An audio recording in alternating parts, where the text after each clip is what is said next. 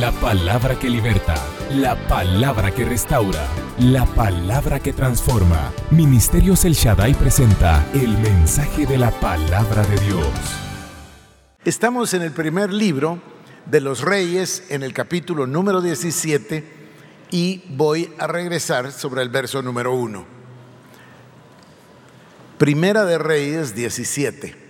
Y dice así, entonces Elías Tisbita, que era de los moradores de Galaad, dijo a Acab, vive el Señor Dios de Israel, delante de quien estoy, que ciertamente no habrá rocío ni lluvia en estos años, sino por la palabra de mi boca.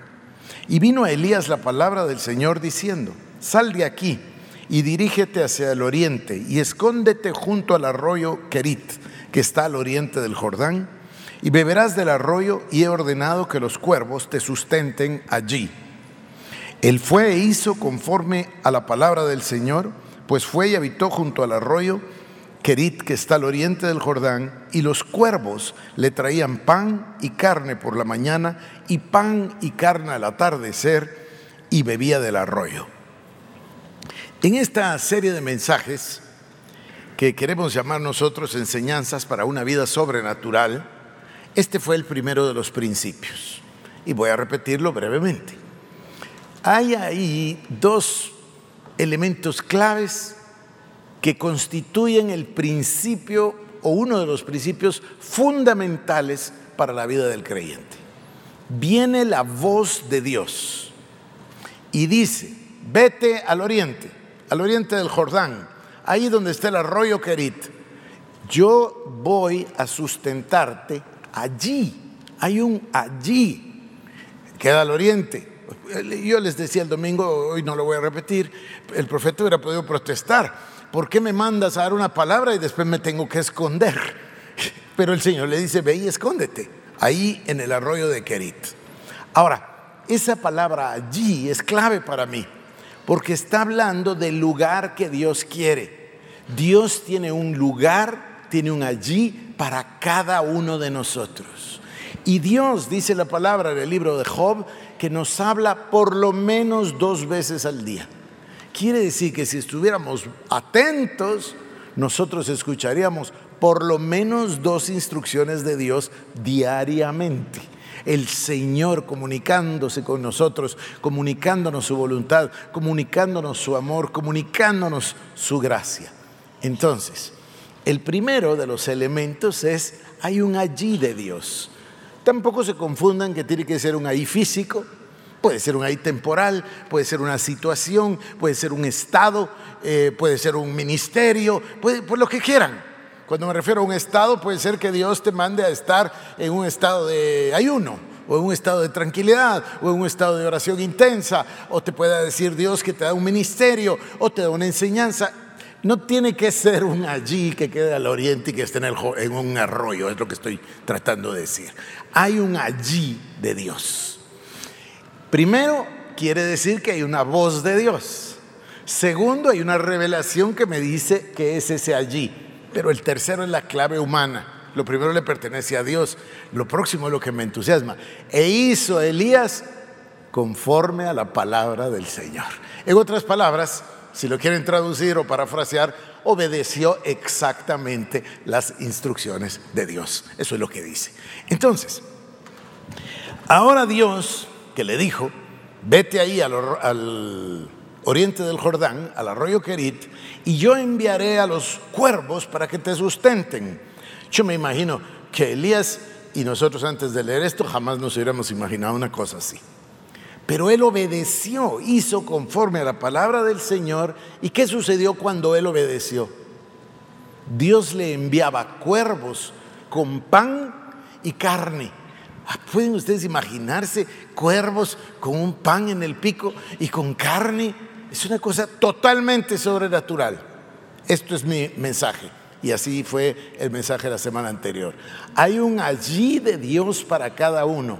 Y cuando nosotros lo escuchamos y lo acatamos, lo obedecemos y nos colocamos justo debajo de la de Dios, allí se convierte en una vida sobrenatural para cada uno de nosotros. Es como estar justo en la mano de Dios. Y ahí va a ser un lugar donde no va a poder venir el enemigo, donde no va a poder venir la adversidad, donde no vas a poder perder la paz, porque estás allí donde Dios te quiere. Este es el primer principio. Por supuesto que se necesitan unas cosas de nuestra parte. ¿Cuál es la primera? Un esfuerzo para oír a Dios. Esa es la que a nosotros nos toca. Luego a Dios le tocan dos. Hablarnos y, revelarnos donde se la I y luego nos toca el importante, importante de parte nuestra, la obediencia. No es complicado, no es fácil, es cuestión de que yo disponga mi corazón para buscar a la, voz de Dios, para escuchar la voz de Dios. Esta es como mi pregunta el domingo en la tarde con Cecilia. La llamé yo y le dije, si te pregunto esto, ¿cuál es el allí de Dios para ti? Y no tardó nada en decirme, no tardó nada. Fíjate que yo lo que estoy viviendo hoy en mi vida y el ahí que yo interpreto de Dios es tal y tal y tal y tal cosa. Qué maravilla que lo sepa, ¿no? Qué maravilla que lo sepa porque entonces ya estás en la disposición, en la disponibilidad, ya tienes el conocimiento para ponerte debajo de la obediencia divina. Resumen, ahora continuamos. Segundo principio, el mismo pasaje. Dice así, y sucedió, estoy en el verso 7, y sucedió que después de algún tiempo el arroyo se secó porque no había caído lluvia sobre la tierra. Esta es una perfecta consecuencia de la misma palabra profética, ¿verdad? No va a haber lluvia ni va a haber rocío en estos años. Entonces es natural que un arroyito o un arroyo se seque. Y sucedió justo como iba a pasar. Sucedió que después de algún tiempo el arroyo se secó. Vino después de él la palabra del Señor diciendo, levántate, ve a Sarepta, que pertenece a Sidón, y quédate ahí. He aquí yo he mandado una viuda de ahí que te sustente. Miren, aquí otra vez la misma cosa, ¿no? Levántate, ve a Sarepta, que pertenece a Sidón, quédate ahí. He aquí yo he mandado a una viuda de allí para que te sustente. O sea, le cambia el lugar, le cambia el ahí, esto es bien importante el ahí de 1979 a lo mejor ya no es el de hoy. ¿Me explico? Es que hay personas que a veces se quieren quedar absolutamente pegadas a una cosa. Yo tenía un pastor, y lo que voy a decir no es una crítica, va a sonar así, pero no lo es. Había una cosa que a mí no me gustaba de lo que él decía, una cosa que iba contra mi naturaleza. Si funciona, no lo cambia nunca. Yo no estoy de acuerdo porque Dios es ilimitado. Entonces yo creo que, Dios puede pedirnos una cosa hoy y nos puede pedir otra mañana y, y ese allí muchas veces es temporal. Muchas veces es temporal. Ya ahora resulta que el arroyo de Kerit ya no sirve. ¿Por qué? Porque ya no tiene agua. Entonces ahora hace falta otra cosa. Entonces ahora es en Sidón que vaya a buscar en Sarepta a una viuda y la viuda te va a sustentar allí. Cambió el ahí, se dan cuenta. Hay otro, porque las cosas son variables, porque el Espíritu Santo es dinámico. Y entonces, estoy en el versículo número 8, y ahí te va a sustentar. Él se levantó y fue a Zarepta. Segunda vez, ¿verdad? Obediencia total. Él se levantó y se fue a Zarepta. Cuando llegó a la entrada de la ciudad, he aquí, allí estaba una viuda. Justo, ¿no? Justo como el Señor dijo. Él se levantó y fue a Zarepta. Cuando llegó a la entrada de la ciudad, aquí, allí estaba una viuda recogiendo leña. Y la llamó y le dijo, te ruego que me consigas un poco de agua en un vaso para que yo beba. ¿Por qué dijo eso? Bueno, ustedes ya lo saben porque se había acabado el agua del arroyo. O sea que estaba sediento. Entonces lo que llega buscando es un vaso de agua. Cuando ella se la iba a conseguir, la llamó y le dijo, te ruego que me traigas también un bocado de pan en tu mano. Pero ella respondió, vive el Señor tu Dios, que no tengo pan, solo tengo un puñado de harina en la tinaja y un poco de aceite en la vasija. Y estoy recogiendo unos trozos de leña para entrar y prepararlo para mí y para mi hijo, para que comamos y muramos. Ya ella había determinado en su mente, en su corazón, que iba a ser su última comida. Con esto se le acababa y se iban a dejar morir. ¿Por qué? Pues por causa de la hambruna. ¿Y por qué había hambruna? Pues por causa de la sequía. ¿Y por qué había sequía? Pues por causa de la palabra, ¿no? Entonces, Vean el verso 13, que ahí comienza nuestro otro principio. Entonces Elías le dijo, no temas, ve, haz como has dicho, pero primero hazme una pequeña torta de eso y tráemela, después harás para ti y para tu hijo. Porque así dice el Señor, Dios de Israel, no se acabará la harina de la tinaja, ni se agotará el aceite de la vasija, hasta el día en que el Señor mande lluvia sobre la faz de la tierra.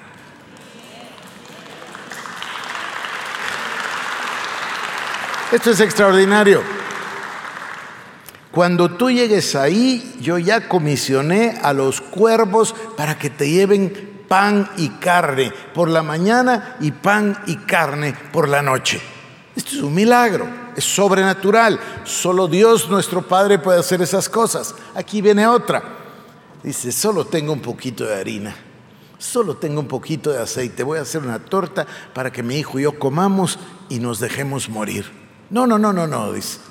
Anda, pero de primero me haces a mí un pedazo de torta. Y después haces para ti, para tu hijo, porque así dice la palabra del Señor. No escaseará ni el aceite de la tinaja, ni la harina de él. Y no escasean jamás. Ahora, ¿por qué estoy tratando de llevar este mensaje al corazón de ustedes? Porque cuando estamos en el allí, podemos esperar cualquier clase de milagro para que Dios nos bendiga. No importa si Dios necesita mandar de mensajeros palomas, cuervos o cisnes, no importa. No importa si Dios tiene que hacer que los toneles produzcan aceite y harina. Dios va a hacer cualquier cosa y te va a proveer sobrenaturalmente y va a ser un milagro sobre tu vida. Y voy a añadir una palabra que a mí me entusiasma.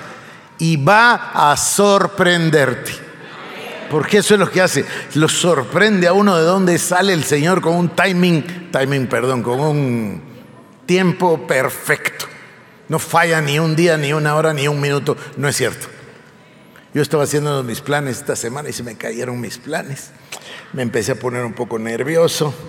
Eh, hice unas llamadas. Totales que entré en crisis. Y entonces llamé a Cecilia, le dije, ¿qué te parece que haga A o que haga B?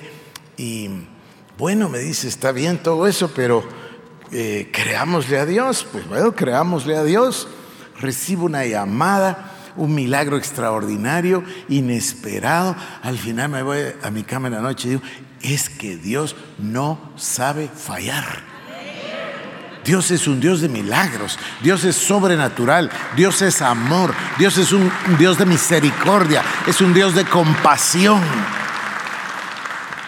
Entonces, queridos hermanos, la mujer dice, nos vamos a morir, solo tengo un puñado de harina, un poquito de aceite, voy a hacer un pan ahí en el horno, en el rescoldo del fuego, vamos a comer mi hijo y yo y nos vamos a morir.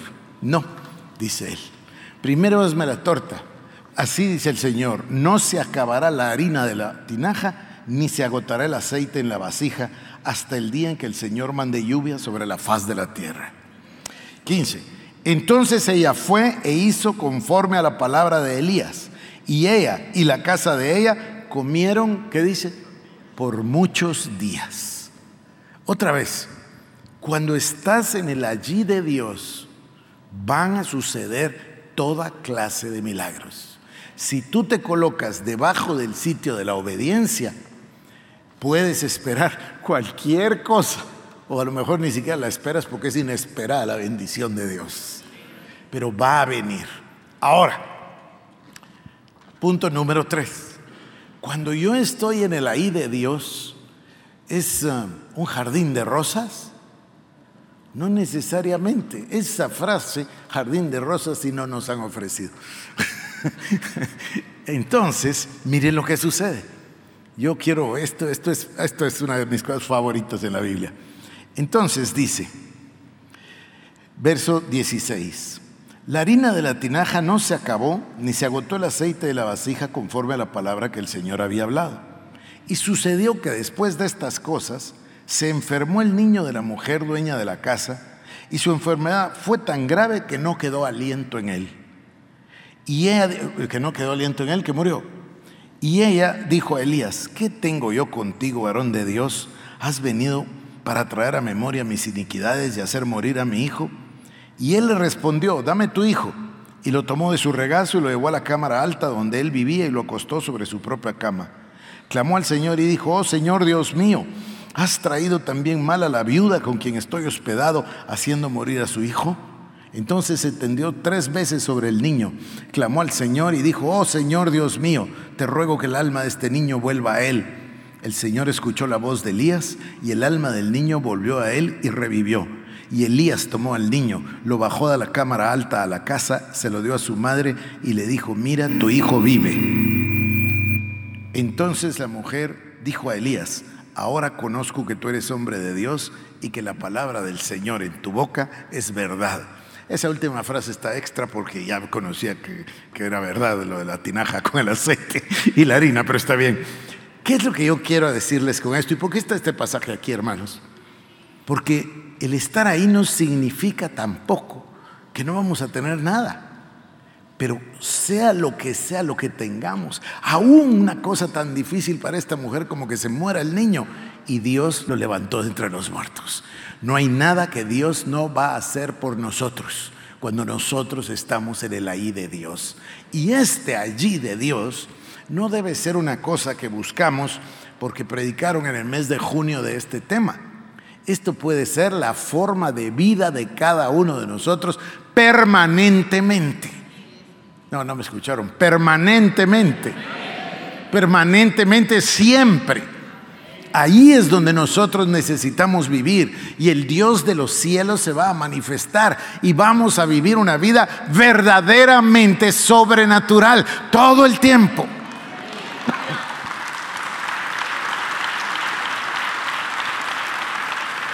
Una vida sobrenatural que sea de bendición, como dice la palabra, ¿verdad? Dios es el que te da las riquezas y no añade tristeza en ello. Dios va a bendecirte, va a bendecir tu familia, va a bendecir la obra de tus manos, va a bendecir tu cuerpo con salud, vas a vivir con paz y con bienestar. En el allí de Dios vas a florecer completamente porque estás en el sitio de la voluntad divina y tú en la obediencia a esa voluntad divina. Este es el plan de Dios para cada uno de nosotros. No es que nosotros tengamos un milagro una vez, porque vino un evangelista y fuimos y nos caímos y rodamos y nos volvimos a caer. Qué lindo eso, pero yo no quiero cinco minutos de gloria, yo quiero vivir en la presencia del Señor. Entonces, el pastor Austin nos enseñaba esto, lo repetía todo el tiempo y decía, mi deber es predicar la palabra, el tuyo es escuchar la palabra y obedecer la palabra. Y vivíamos en la palabra y aprendimos a vivir de una forma sobrenatural, absolutamente sobrenatural. No un día, no una semana, no un año. Yo no soy de aquellos que dicen, ¡hala! En el 86 era maravilloso. No, sus misericordias son frescas y nuevas cada mañana. Los milagros de Dios son todos los días. Son milagros distintos, son milagros diferentes, son ilimitados, el Señor es creativo, pero este es mi tema, por favor. Mi tema es tratar de despertar en ustedes el anhelo ferviente y un deseo ferviente que te quema por dentro por vivir una vida sobrenatural. Que Dios te sorprenda todos los días de tu vida. Que Dios te hable todos los días de tu vida. Que los milagros de Dios sean sobre ti todos los días de tu vida. Y alguien me dice, pero usted tiene un secreto para eso. Pues que no es secreto, lo acabamos de ver, es estar en el allí de Dios. ¿Y dónde es allí? Debajo de su soberana, bendita, divina voluntad, que además es agradable y perfecta. Nuestra oración es que este mensaje haya sido de bendición para tu vida. Ministerios El Shaddai presentó el mensaje de la palabra de Dios. Para más información acerca de nuestros ministerios, comunícate al 2326-5151 o visita nuestra página www.elshaddai.net.